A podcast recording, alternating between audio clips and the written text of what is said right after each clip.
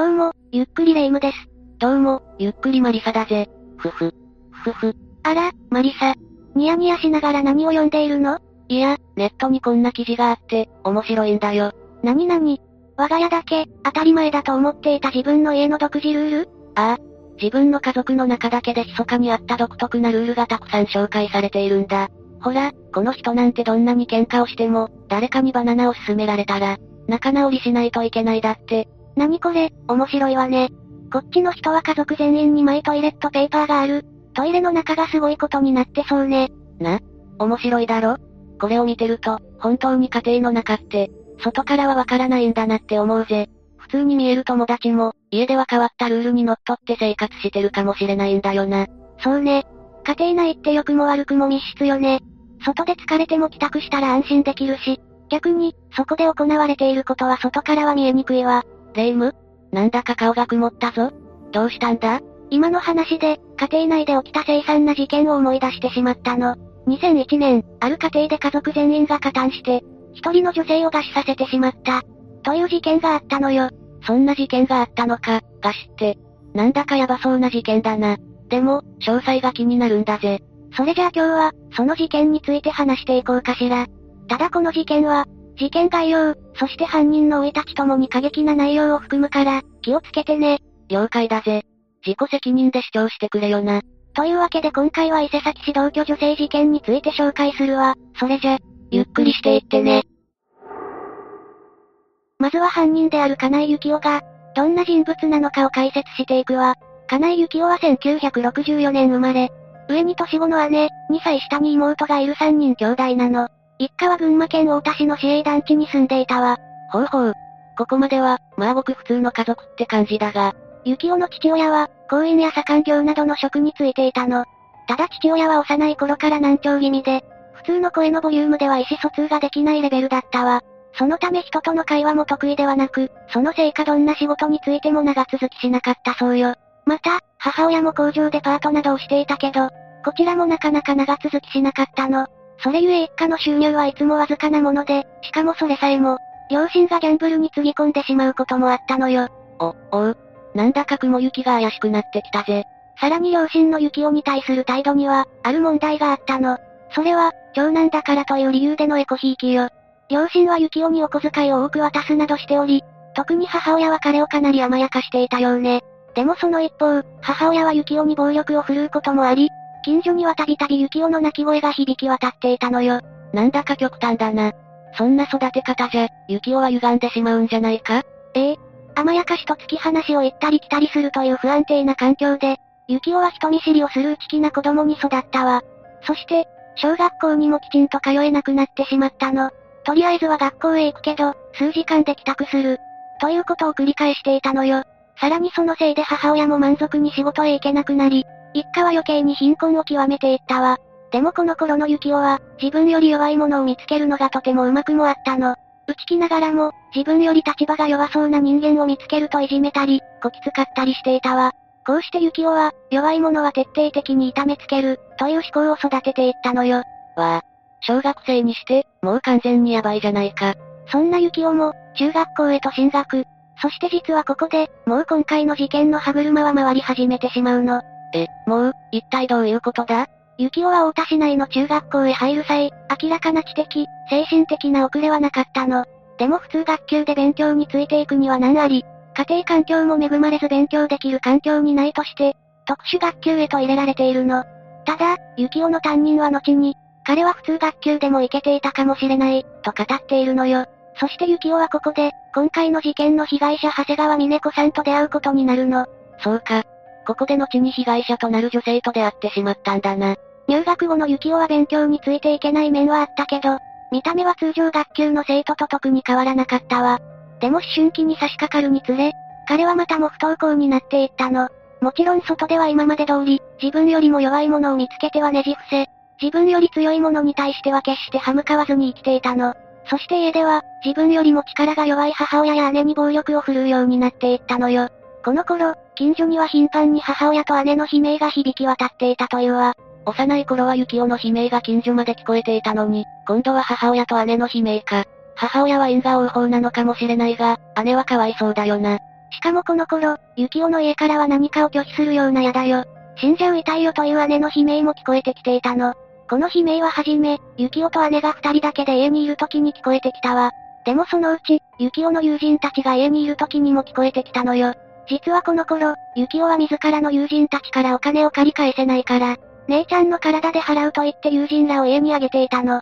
しかもその行為が終わるまで、家には鍵がかけられていたの。さらにユキオの暴力に怯えた両親は、それが終わるまでずっと家の庭でぼんやりと待っていたのよ。な、なんてひどいんだ。人間の所用じゃないんだぜ。姉はこれらのことからやがて精神を病み、精神病院へ入院したわ。そして障害者年金を、受け取ることになったんだけど、これもユキオ一家の大きな収入源となったの。非道な行為で姉を病気にさせて、さらには年金までむしり取るって、おかしすぎるだろ。親はこの時も働いていなかったのか？ええ。この頃の両親は、父親がアルバイトをしていただけだったそうよ。そしてユキオも、中学卒業後、高校にも行かず定職にもつかず、ブラブラと遊んでいたの。でもそんな中、ユキオは二十歳の時に18歳の女性と結婚。この時女の子が生まれたんだけど、その後、ユキオの暴力が原因で離婚しているわ。また、この時の子供はユキオが引き取ったけど、まともな教育もせず、学校にもほとんど通わせていなかったの。さらにユキオは、25歳の時にも同じく18歳の女性と結婚。男の子が生まれたけど、この時もユキオの暴力によって離婚に至っているわ。そしてこの時の子供は、妻が引き取ったのよ。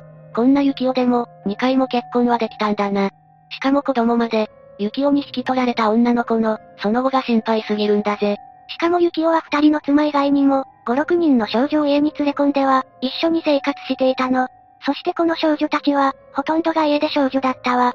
少女たちは初めはユキオの家に転がり込むものの、ユキオの暴力、食事を与えないなどの行為に、耐えかねて、みんなすぐに逃げ出していたのよ。女の子たち、逃げられてよかったんだぜ。でもさっき話していた事件の、被害者長谷川峰子さんとは、一体どこで繋がってくるんだ？じゃあ次は、被害者長谷川さんの人物像について紹介していくわね。長谷川峰子さんはさっきも話した通り、中学校で幸男と同じ学級にいたの。この特殊学級は、生徒が7人しかいない少人数編成よ。そして峰子さんは双子なんだけど、母親の妊娠中の事故により、双子の妹にだけ、栄養がいってしまったの。その結果、低体重で生まれてきたそうよ。そのせいか峰子さんは知能がやや低く、難しい計算や漢字は苦手だったわ。でも読み書きや人との会話は問題なかったの。知的に少し問題はあったものの、日常生活はそこまで問題ない。って感じなのか。峰子さんの両親は普通学級でもいいと思ったようだけれど、峰子さんのストレスにならないように、と特殊学級を選んだの。しかも峰子さんのために、大田市と約10キロ離れた、群馬県大浦郡から送迎をしてわざわざ通わせていたのよ。んそういえば雪男も担任から、普通学級でも行けたかもしれないとか言われてたよな。ええ、峰子さんは幸男と同様、勉強についていけないというくらいで、他は通常学級の生徒と特に差はなかったの。そして峰子さんは中学卒業後、工場に就職。24歳の時に、お見合いで結婚し、女の子をも受けているわ。峰子さんの旦那さんは彼女に知的障害があることは気にせず、その素直なところを愛していたようね。そして峰子さんは出産後、家事や育児も真面目にやって幸せに暮らしていたの。娘が小学校へ上がる頃には、新築住宅も購入していたのよ。これだけ聞くと、本当に順風満帆に見えるけどな。そんな峰子さんが、どうして事件に巻き込まれてしまったんだ ?1993 年、ユキオが29歳の時のことよ。ユキオは相変わらず、女性を家に引き入れては逃げられる、ということを繰り返していたわ。そして次に家に住まわせるターゲットを中学時代の同級生である、峰子さんに定め、彼女に電話を入れたの。この時、懐かしさからか二人の話は弾んだわ。そしてユキオが家を出てこいと言うと、峰子さんは言われるがまま、家出をしてユキオの家へと言ってしまったのよ。峰子さん、あんなに大切にしてくれる旦那さんがいるのに、どうして家出してしまったんだろうな。この事件について書かれた本によると、どうもユキオと峰子さんは、過去に付き合っていたことがあったようね。またネット上では、こんな意見も多いわ。二人は7人という狭いクラスの中で、知的にも低すぎず、ちょうど同じようなレベル、立ち位置だった。そのため峰子さんは、ユキオが自分を理解してくれると感じていたのかもしれない。とね。なるほどな。知的にそこまで問題がないけれど特殊学級。それゆえに、色々なことが、見えてしまう。そんな孤独を、峰子さんは抱えていたのかもしれないな。峰子さんが幸男の家へ行くと、そこには幸男の両親、姉、そして幸男の、6歳の娘が住んでいたわ。そして、峰子さんを優しく迎え入れたの。でもこれは、この家族の歪んだ表向きの顔だったわ。実は一家は、幸男の暴力に長年さらされ続けていたの。でも外部から女性が来ると暴力の矛先がそちらに向くために、家族は幸男に協力するような形で、女性を歓迎していたのよ。これは幸男の過去二人の妻、そして家で少女が連れ込まれた時も同様だったの。家族は家に女性が来るたびに、自分たちは助かったと安堵していたのよ。生贄ってことか？ひどい話だな。それで、峰子さんはどうなったんだ？峰子さんももちろん、すぐに幸男の暴力にさらされることとなったわ。ただこの時の家出では峰子さんの夫、そして両親がすぐに彼女を連れ戻したの。峰子さんを連れ戻した後、峰子さんの兄は、後日、念押しのために幸男宅を訪問。そして幸男に対し、今後、峰子さんと接触しないこと、連絡は取らないことを約束させたわ。この時、兄の気迫に幸男は泣きながら謝罪。兄はその音声を録音までし、証拠として持ち帰ったのよ。これで一件落着。に見えるけど、事件が起きてしまったってことは、まだ続きがあるんだな。ええ。この騒動後、兄との約束は守られなかったの。幸男と峰子さんは隠れて連絡を取り続けていたの。でも最初の家出から5年後の1998年、峰子さんは幸男と電話をしすぎて、なんと電話代が一月に30万にもなってしまったのよ。30万、それはさすがにやばいな。これにより、峰子さんは幸男と連絡を取り合っていたことが夫にバレてしまったの。優しい夫も、これにはさすがに怒ったわ。そして叱られた峰子さんはとっさに家を飛び出して、幸男の元へ行ってしまうの。これが、彼女の運命の分かれ道となったのよ。この時、幸男一家は群馬県太田市の団地を離れ、後に事件の舞台となる、群馬県伊勢崎市の借家に移り住んでいたの。そのため峰子さんも、伊勢崎市の住宅へと足を運んだわ。この家はトタン屋根の木造平屋住宅。6畳と4畳半の居室が一つずつ。他に台所、浴室、トイレという間取りだったの。決して広いとは言えないこの家に、幸男の両親、38歳になる姉、そして14歳になる幸男の娘が、同居していたわ。さらに、娘は学校に通っていない状態だったのよ。明らかにヤバい一家だな。今回も峰子さんの家族が頑張ってくれればいいんだが。もちろん峰子さんの両親は、彼女を取り戻すために雪を宅へ行ったわ。でも、両親が訪れたのは群馬県太田市の団地だったの。雪を一家はこの家での前年に伊勢崎市へ引っ越していたため、団地はもぬけの殻だったのよ。峰子さんの両親は雪を一家が引っ越したことを知らなかったんだな。なんとかして峰子さんの行方を掴んでほしいんだぜ。峰子さん家族も諦めず、峰子さん、そして幸男の行方を探し回ったの。そしてついに、伊勢崎市の幸男の家を突き止めたのよ。でもこの時、幸男の母は峰子さんの父親に対し、峰子さんは来ていないと嘘をついたわ。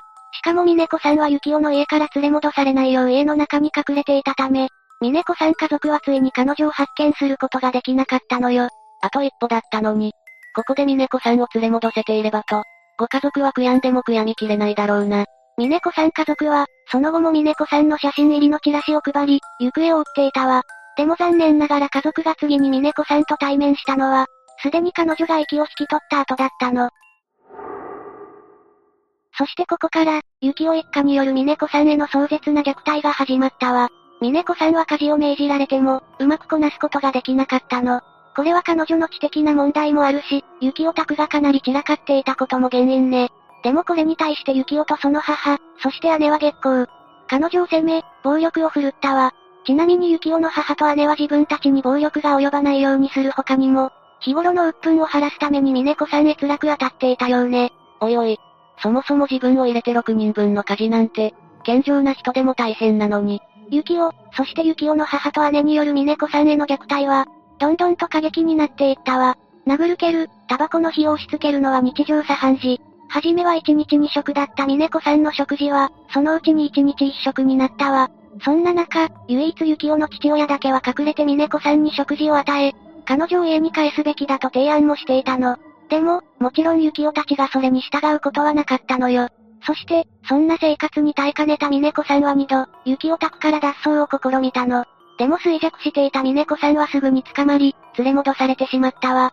しかもこの時、彼女を連れ戻したのは、彼女に一番優しくしていた幸男の父親だったのよ。この時峰子さんは、父親に対してみんながご飯をくれない。叩かれて怖いよ、痛いよ。お家に帰りたいと弱々しい声で言っていたの。唯一優しいと思った父親が連れ戻しに来るなんて、ゾッとするんだぜ。父親もそれだけ幸男には逆らえなかった。自分へ暴力が向くのが怖かったってことなんだろうな。連れ戻された峰子さんは、絶望から自殺を図ったわ。でも、それは降格効果未遂に終わったの。この時、家族は救急車を呼ぶことも考えたけど、峰子さんの顔にあざが、残っていたことから警察にバレると考え、そのまま放置したわ。そしてこの脱走以降、峰子さんは幸男の外出時、両手両足を、ガムテープで縛られて監禁されるようになったの。こうして、自殺さえできない状態にさせられたわ。もうこの頃には、食事も2、3日に一食になっていたの。父親も、峰子さんの監視を自ら行っていたのよ。家族は、飢えて弱っている峰子さんの前で平気で毎日食事をとったわ。峰子さんは最初こそ残飯を漁って食べていたけど、次第に動くことも困難になり、一日中ぼーっとしているだけになってしまったの。そしてこうした峰子さんへの虐待は、なんと3年10ヶ月も続いたのよ。約4年も。無謀すぎるぜ。そして2001年11月、衰弱しきった峰子さんを見て、家族もこのままでは彼女が、死んでしまうと感じ始めていたわ。でも、今更家に帰すわけにもいかなかったわ。幸男の父親は仕事を休んで峰子さんに付き添ったわ。けれどそれは彼女を、助けるわけじゃなく、ただいつ死んでしまうかと見ていただけだったのよ。この頃、幸男が気まぐれで食べ残しのご飯を峰子さんに与えたことがあったわ。でも峰子さんがそれを受け取ろうとすると、幸男の姉が峰子さんの手を叩いたの。床に落ちたお米を、峰子さんは慌てて口に入れたわ。でも衰弱しきった峰子さんは、それすら飲み込むことができなかったのよ。峰子さん、聞いていて、本当に胸が苦しくなってくるな。そして2001年11月10日の朝、峰子さんは雪を宅で横たわったまま、息を引き取ったわ。そこから2日後の11月12日、雪男はようやく119番に通報。この時とても冷静な声で、女房が死んでるみたいなんだが、来てくれないかと話したのよ。救急隊員が駆けつけると峰子さんは仰向けに寝かされ、毛布がかけられた状態だったわ。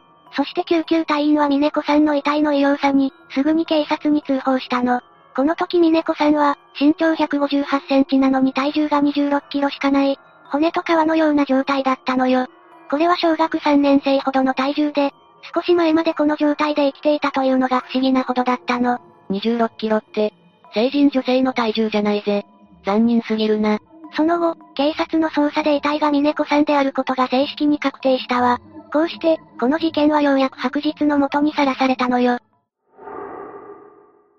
逮捕後も幸男一家は悪びれることなく放っておいたら死んでしまった。世話をしていただけだと供述したわ。そして2002年2月13日密室の恋であるとして、娘を除いた4人、両親、幸男、姉が逮捕起訴されたの。密室の恋。これってよく聞くけど、結局どういうことなんだ？密室の恋というのは、殺すつもりはなかったけどこれをすれば、死んでしまうかもしれないと思っていた、そして死んでもいいと思っていた、という状態のことよ。恋には、確定的恋と密室の恋の2種類があるわ。今回の事件で言うと、確定的恋は峰子さんをわざと殺すこと。密室の恋は彼女が死んでしまうかもしれないけど、死んでもいいやと思って放置すること。って感じかしらね。なるほどな。最後に手は下してないけど、明らかに死んでしまうと、分かっていてもそれでいいと放置した。ってことか。さらに翌月の2002年3月、4人は殺人罪で起訴されたわ。そして2002年10月、幸男には懲役13年、姉、母親に懲役10年が求刑されたの。そして2002年11月、主犯格の幸男に懲役12年。姉、母親には懲役8年、父親には懲役4年の実刑判決が下されたのよ。峰子さんをあんなに無謀やり方で殺しておいて、たった12年か。なんだか少ない気がしてしまうぜ。って、ちょっと待てよ。2002年に懲役12年って、もしかして幸男一家はもう全員出所してるんじゃないか。ええ実はそうなのよ。もちろん出所後の行方については全くわかっていないけれど、すでに幸男もその家族も、全員が出所しているわ。ただ、唯一今回の事件に加担していない幸男の家族がいるの。それは幸男の2歳下の妹よ。あ、そういえば。実は幸男の父親は出所後、この妹に面倒を見てもらう予定だったの。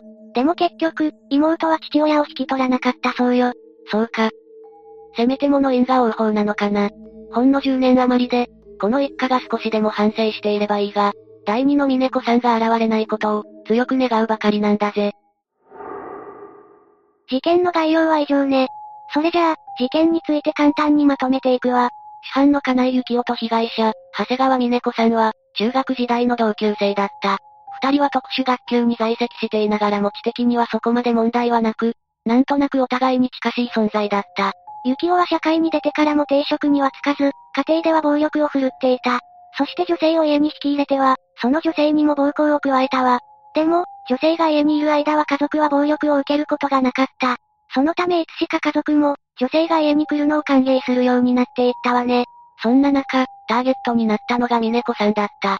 峰子さんは幸せな結婚をしていたにもかかわらず、幸男に電話で呼び出されると家出をしてしまっていたな。そして二度目の家出で、ついに幸男の家から帰れなくなってしまう。その後の壮絶な虐待は、筆舌に尽くしがたかったわね。結局峰子さんは約4年も虐げられ、最終的に餓死してしまったわ。そして幸男や幸男の家族には懲役4から12年が下されたわ。もう出所しているというのが、また一層恐怖を感じさせたわよね。ああ。こんなことを平気でできる人間が、また社会に出ていると考えると恐ろしいよな。心を入れ替えて、もう誰も傷つけていないことを祈るほかないぜ。今回の話はどうだった？やっぱり家庭内って、密室になりやすいから、恐ろしいな。こんな事件が起こっていたのに、4年という時間があっても助け出せなかったなんて、峰子さんのご家族は、本当に本当に無念だったと思うぜ。